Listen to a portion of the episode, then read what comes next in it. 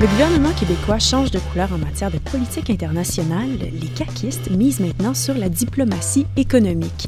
François Normand, spécialiste en analyse géopolitique du journal Les Affaires, nous explique ce à quoi ça rime pour les entreprises de la province dans cet épisode de Zoom sur le monde. Bonjour François. Bonjour Catherine. Dis-moi, qu'est-ce que ça change pour les PME québécoises, cette nouvelle politique? Écoute, c'est pas une grande révolution, Catherine, mais euh, les mots sont quand, même, sont quand même importants. Donc, on passe d'une diplomatie d'influence à une diplomatie économique. Concrètement, ça veut dire que euh, le gouvernement du Québec va mettre à la disposition de nos entreprises, euh, les exportateurs, toutes sortes de programmes, euh, des ressources, de l'accompagnement.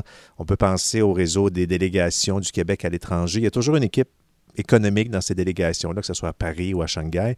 Et maintenant, le mot d'ordre, c'est d'être plus à l'écoute, de trouver davantage d'occasions d'affaires, de faire plus de démarchage pour nos entreprises. Donc, c'est au niveau de l'accompagnement. C'est comme, euh, c'est comme un meilleur service pour des entreprises. Il y avait déjà un bon service, je crois, cela dit, mais je crois qu'on rajoute une valeur ajoutée avec ce concept de diplomatie économique. Ça fait plusieurs années que tu suis le dossier. Oui, tout à fait. Qu'en as-tu pensé de cette nouvelle politique-là? Est-ce que ça révolutionne vraiment la, la, vie des entreprises à l'étranger? Spontanément, Catherine, quand j'ai vu ça, je me suis dit, enfin, parce que ce que fait le gouvernement du Québec, c'est intéressant, mais ce n'est pas le premier gouvernement qui fait ça. Les Américains font beaucoup de diplomatie économique depuis des années.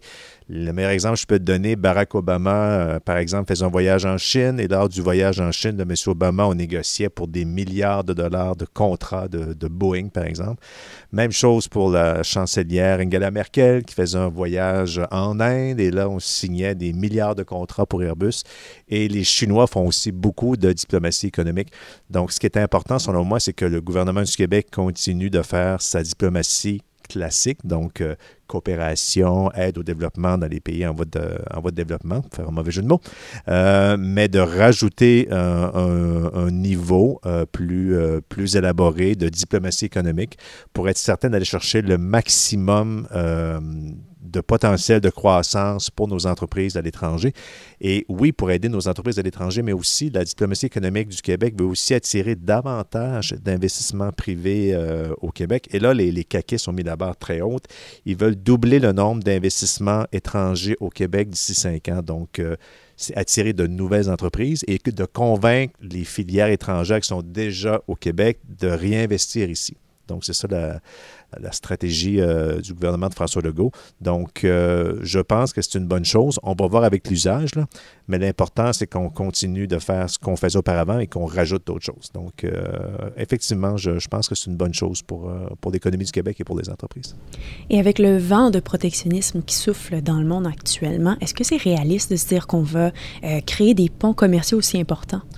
C'est un bon point, Catherine, parce que sur papier, c'est très bien fait, c'est très élaboré, c'est un document d'une cinquantaine de pages, tout est bien expliqué. Il y a deux enjeux qui vont rendre peut-être la chose compliquée de déployer cette nouvelle euh, diplomatie économique.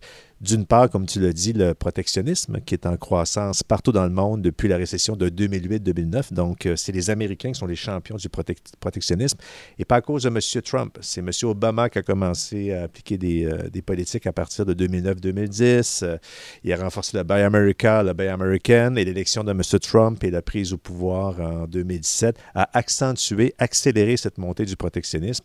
Et là, tout le monde le fait un peu en Chine, en Europe et de la guerre commerciale rend la chose encore plus compliquée. Et l'autre chose qui risque de compliquer la chose pour nos entreprises, Catherine, c'est la fameuse politique chinoise industrielle du Made in China 2025, qui est assez méconnue euh, au Canada. On en parle un peu dans les affaires et dans d'autres médias anglophones. Mais le Made in China 2025, c'est que les, les, Chinois veulent devenir les champions en termes de qualité de production manufacturière dans le monde. Donc, un jour, ils veulent surpasser le Made in Germany, le label qui est si, euh, si bien perçu dans le monde de haute qualité. Donc, de plus en plus, tu vas avoir des Chinois qui vont faire des avions, des produits biopharmaceutiques, des nouveaux matériaux, l'intelligence artificielle. Donc, toutes les niches à valeur ajoutée qui font la force des pays occidentaux, dont le Québec les Chinois vont euh, nous inonder de produits dans les prochaines années, décennies. Donc, c'est bien beau de vouloir accroître nos exportations à l'étranger, mais euh, la concurrence être plus forte en Europe vis-à-vis euh, par rapport, par exemple, aux entreprises allemandes qui vont vouloir vendre en France, alors que le Québec va vouloir vendre en France aussi. Les Chinois qui vont vouloir vendre aussi donc produits en France, par exemple, et les Américains. Donc, c'est un environnement de plus en plus protectionniste et de plus en plus concurrentiel. Donc, oui, sur papier, c'est bien. On va voir si ça va fonctionner, mais c'est une bonne chose, selon moi, d'essayer de déployer ce type de diplomatie économique-là. Lorsque j'ai consulté la politique, j'ai vu qu'on parlait beaucoup d'accueillir de nouveaux immigrants pour euh, aider à, régler les problèmes de main-d'œuvre, qu'on voulait euh, aussi accueillir plus d'étudiants étrangers. Est-ce que c'est pas un peu incohérent avec le message que semble envoyer le gouvernement depuis les derniers mois, notamment avec la modification du PEC qui concerne les étudiants étrangers? Euh, je ne sais pas si c'est incohérent. Je pense qu'il y a eu beaucoup, comme l'ont dit plusieurs analystes politiques, un peu d'improvisation. On a voulu faire les choses les choses rapidement. Euh, cela dit, euh, lorsqu'on lit la politique, je crois qu'il y a une volonté réelle à long terme d'accroître euh, la présence d'étudiants étrangers au Québec. Juste te donner une petite statistique, Catherine. actuellement, le Québec accueille 12 des étudiants étrangers au Canada. Or, la Colombie-Britannique, qui a deux fois moins une population deux fois moins que le Québec en accueille 24% au Canada. Et l'Ontario accueille 48% de tous les étudiants étrangers.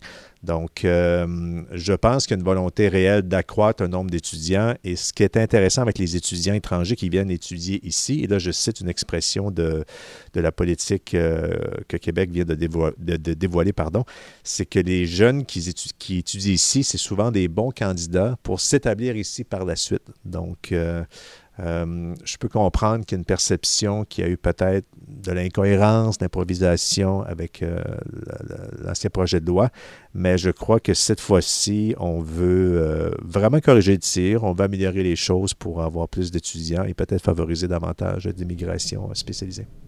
Et y a-t-il des échéanciers particuliers que doivent surveiller les entreprises avec la mise en place de cette nouvelle politique internationale?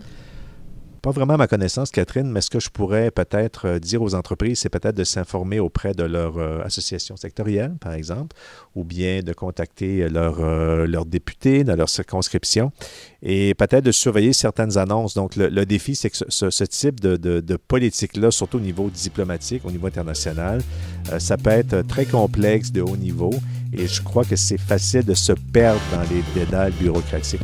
Donc, je pense que commencer par son association sectorielle, ce serait peut-être la, meilleure chose à faire. Merci beaucoup, François. Merci, Catherine. Pour les auditeurs qui ne veulent rien manquer de nos analyses géopolitiques, abonnez-vous à nos différentes plateformes sur Spotify, Google Podcast ou Apple Podcast. À bientôt.